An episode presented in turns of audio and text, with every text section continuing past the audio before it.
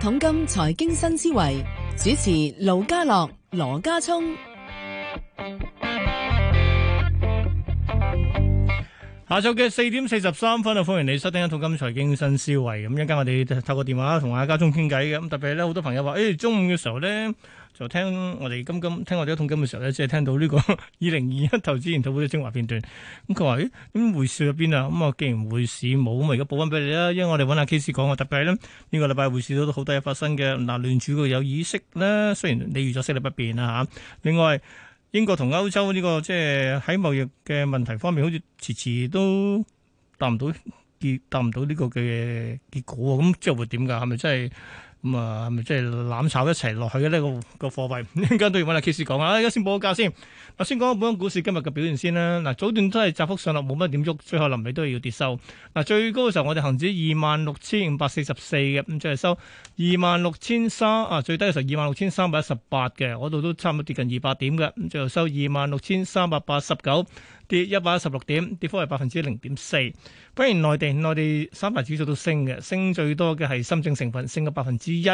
喺鄰近北亞區係得翻日本仍然升百分之零點三啫，其餘兩個都跌，韓國同埋台灣股市都跌，但係唔係跌太多啫喎，都係百分之零點三嘅跌幅。歐洲開市，英國股市升，升咗近百分之零點三。咁至於港股嘅期指，期指現貨月咧跌咗九十一點，報二萬六千三百六十四點，低水廿六點，成交七萬七千幾張。國企指數跌九點，報一萬零四百四十三點，成交又點呢？今日港股主板成交呢都有一千四百三十三億幾喎。好，又睇睇呢個嘅恒生科技指數先。好啦，恒生科技指數埋單收市升咗四十八點，報八千一百二十八點，升幅半個百分點。三十隻成分股裏邊有十七隻升嘅，同期藍籌五十隻裏邊咧，亦都係得十七隻，五十二隻裏邊得十七隻升嘅啫。好啦，跟住到呢個嘅誒表現最好嘅藍籌股啦，今日係小米啊，創新高啊，最高二十九個半，收二十九個二，都升一個六毫半，升幅近百分之六。緊隨其後，舜宇光學升近百分之四，唔知最差嘅哦又變咗藥明生物啦，係跌咗百分之四。十大榜第一位變翻騰訊，騰訊跌咗十七蚊，收五百七十一，跌幅近百分之三。跟住到美團啦，美團今日咧曾經跌到落二百七十二個二嘅，最後收二百八十二個六，跌十一個二，都跌近百分之四嘅。小米，小米收二十九個二，升一個六毫半。跟住係中集集團，今日升咗近百分之七，去到十三個二，升咗係八毫四嘅。咁值得提咧，呢期咧啲航運股有勢啦，咁嗯除咗呢個航運船期物船期即係 book 唔到之外，聽講人啲櫃啊，櫃都翻唔到嚟啊，櫃都唔夠啊，即係有啲貨櫃。好啦，跟住去到呢個係阿里巴巴，阿里巴巴跌咗六個八，落到二百五十一個六嘅，咁跌幅係百分之二點二點六啦。上晝嘅時候咧，中午嘅過後咧，咁啊內地公佈咗話咧，阿里巴巴旗下嘅公司啦，再加埋呢個閱文啦，即係個騰訊旗下公司啦，仲有一間係順豐嘅公司咧，可能因為我細嘅壟斷市場嘅。形勢咁，所以被罰每人罰咗五十萬，好啊！咁跟住咧，所以咧誒幾間公司都估下呢啲壓力。好，到盈富基金啊，跌咗毫二，報二十六個五毫八。另外平保，平保升八毫半，去到九十三個五毫半。跟住係京東健康創新高喎，去到一百三十四個四，最後收一百三十一個六，升咗九個六，都升近百分之八嘅。至於排第十日又係京東咯，不過京東係跌嘅，跌咗五蚊，落到三百一十五個二，咁就係跌百分之一點五六。嗱，所以十大睇埋亞，我哋四十大大波動嘅股票啦。另一隻創新高嘅叫明源雲，哇，越升越有，升到一成三添。跟住聯想，聯想唔係新高，但係都向好，升近百分之九啊。另外華潤啤酒又創新高啦，見過六十八個一毫半，埋單都升百分之二嘅。另外呢隻就新奧能源都係創新高，然之後咧跌翻少少收嘅。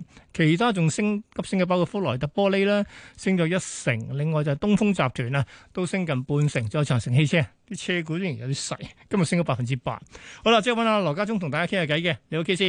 你好啊，K 啊。喂，因為中午咧冇冇問過冇報過呢個匯市，所以今日就問而家呢個 round 就揾你講下啲匯市。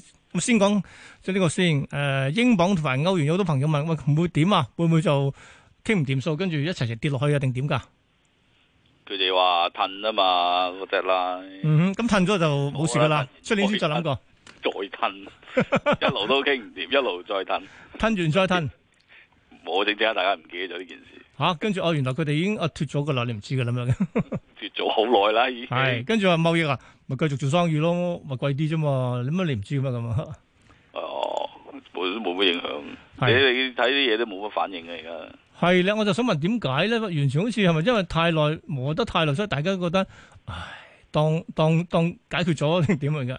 咪真係冇嘢嘅咧，呢呢呢呢啲所謂脱歐，嗯，咪咪 back to basic 咯，即係翻翻翻翻一個好簡單嘅貿易關係啫嘛，係照做啫嘛，真係冇乜嘢嘅，係即係關税，比如先啦，遲啲先再傾啦，等等啊。喂，但係咧嗱，嗰傾唔個傾都得嘅其實， 傾咪世貿咁樣咯。佢兩個國家都兩個地方都同好多地其他地方係用呢個模式做生意㗎啦，有咩問題啫？嗯哼，喂，咁我等講下匯價先。英鎊而家就一點三三咁上下啦。咁啊，呢浪係咪即係最高見？而家三四係啊，三四呢浪最高見咗啦。咁係咪嗱？其實今年都唔收工㗎啦。二零二一年咁會唔會好多人都覺得咧，英國喺嗰個所謂嘅脱收歐工未必喎，係啊，可能抽一抽上先，仲要衝一陣啊？係啊，係睇嚟係啊，睇睇個股市都想抽一抽上先。咁好我景，我估可能三六三七嗰啲位都有機會。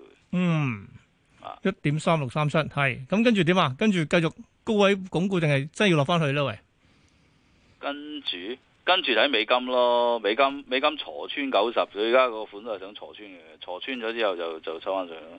係死貓彈一彈咯，即係你譬如話你個榜而家佢佢都係一個一個向上嘅格局噶嘛，但係個格局就唔係咁靚嘅，個喇叭型嗯嘅，喇叭型啲衰嘢咁就係，即係即係抽上去都係都係坐翻落嚟嘅。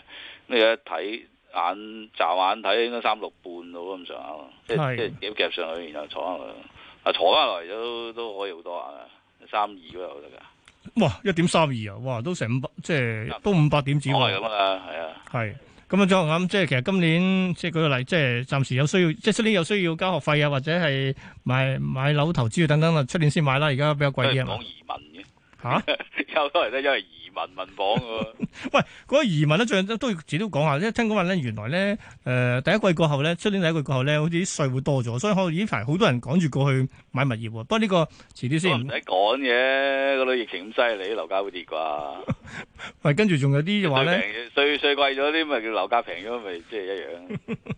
好好啊喂，喂咁啊講埋歐元啦，歐元你覺得點咧？而家一點二一喎，而家而家差唔多咯，因為就係夾一夾上上面，其實應該二三鬆啲嘅嗰個位先先到位嘅，佢佢未到嘅，係仲要仲要夾上少少嘅，即係百零百零二百到啦。咁跟住點啊？呢、個咁啊，今年埋單就一點二三咁上下啦。咁但係出年二三先係嗰個，即係即係長期嗰、個嗰、個 resistance 嚟啦。阻力區係係啊，試埋嗰度咪坐翻落嚟咯，坐翻落嚟響二零邊度咯。哇即一係佢而家都係都係偏向上嘅格局啦。如果十一月睇嘅話，一個、嗯一個上升通道咁樣。哼一點二三到一點二零都有三百點啦，都有啲有啲水位喐下啦嚇。我估上咗先落嚇，啊先上後落，OK，咁會唔會上明年穿一點二零嘅咧？明年跌穿一點二，唔係啊，似喎，哦，而家就爆上嚟喎。仲上好，美金你抽一抽啊，再再穿九十一路去落去喎，嗯，美金一路去落去，U 一路抽上去喎。嗯哼。誒一三幾、四幾一路咁上喎，睇個樣應該。哦喂，講起美金啊，嗱，又講下先。嗱，聯儲局誒聽晚開始議息咁啊，應該誒兩日之後星期四凌晨有結果啦。息率不變，但係好多人都話，喂，而家好似美國上個月嗰所謂嘅通脹升咗上嚟喎，啲人覺得，喂，聯儲局會唔會要喺個所謂嘅出年嗰所謂買債嗰個嘅新嘅 plan- 嗰個計劃裏面，可能買買多啲長期啲嘅債咧，控制咗個所謂息率，呢個機會大唔大？其實就係我覺得未必會。點解咧？佢之前吹都唔係呢個方案，佢之前吹係買嗰啲企業債啊嘛，即係驚佢啲錢唔到手，驚佢企業執笠啊嘛。咁所以直情自己買佢啦，係啦，所以佢買買嗰個重點唔係唔係買國債，買買出邊嗰啲。嗯，其實你有睇下個上一次個 minus 係係係咁寫過嘅。係。反而就整體嚟講，因為個通脹升温，其實係反映緊嗰、個嗰、個經濟應該係慢慢好翻啦。嗯哼，咁所以嗰、個嗰、個呃央行啊，上個星期見到歐洲央行誒啲嘢唔到數嘅，即係嗰啲量寬嗰啲等等嗰啲唔唔符預期嘅。即係係係比比佢最最盡嗰、個嗰、個數係少啲噶嘛。係啊，咁咁你而家你聯儲嗰一樣啊，佢實際上嗰個量寬個速度都相當慢嘅，佢買債嘅速度好慢嘅。啊，即係呢半年都係都係慢太慢版嘅，講嘅無限，做嘅有限咁樣，所以誒、呃大家都係揞下底喺度喺度縮緊手啊，哦，咦咁快縮得個嚟女已經。縮緊啦，啲股市都破晒頂啊，想點啊？咁啊 係，係實體經濟未得啫，幫疫苗打完之後好啲噶啦。喂，但我我諗一樣嘢，頭先我提提到一樣嘢咧，買比較長期啲嘅債券咧，即係譬如十年、三年期啲買，真係可以喐咗嗰個時候誒咩孳息孳息曲線，從而令到通脹預期即係降溫定點㗎？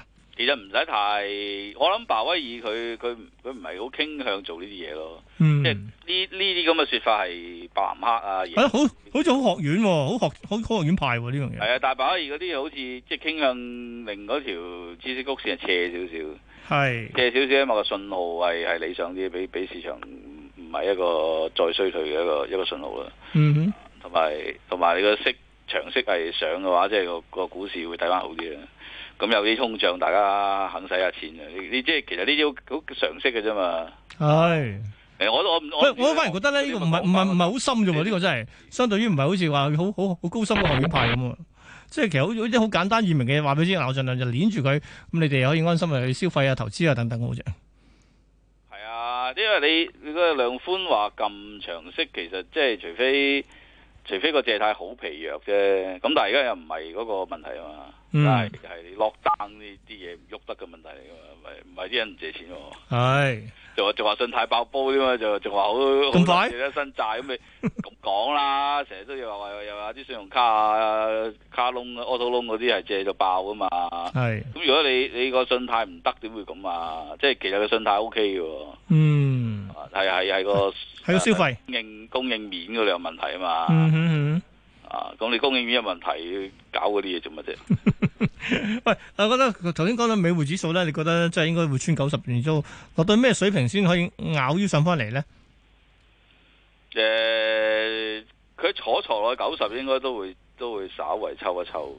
係，啊，都都唔唔係好有力，睇個款都係似六月下旬嗰陣咁樣，都係都係兩格三格到就可能冇嘅，咁就上翻去啦要，係。唔係咩上翻去嘅，兩格三抽兩三格之後再落翻去嘅。 唔係，我反而覺得而家佢佢嘅玩法就係係啦，舉個例，譬如我穿九十二，咁啊落翻少少，又唔過九十，跟住上翻去再穿九啊一，每但係上唔翻九十一，即係兩即係舉個例跌兩格升一格，對兩格升一格咁樣，而家好似係四格四格咁褪嗱，你你而家你最近嗰陣抽上去一格都冇，係啊，格九十半啊，九啊九啊一半到，九啊一半都唔到，嗯其實其實冇冇力，完全冇力上，嗯你睇個樣都係要坐落去，係繼續啲。咁啊咁符唔符合到早前羅奇嗰啲咧？佢話即係十八個月你跌兩成幾嗰啲咧，機會大唔大啊？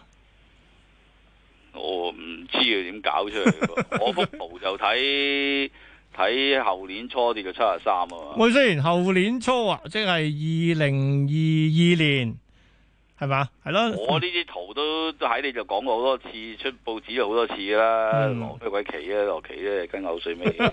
都係姓羅啫，兩 位。係好，好啦好啦，喂，咁啊，再嗱，既然係咁啊，嗱，既然係美元都係弱㗎啦，我翻嚟講人民幣啦。嗱，今時今日講人民幣可以放啲啦。喂，人民幣會點啊？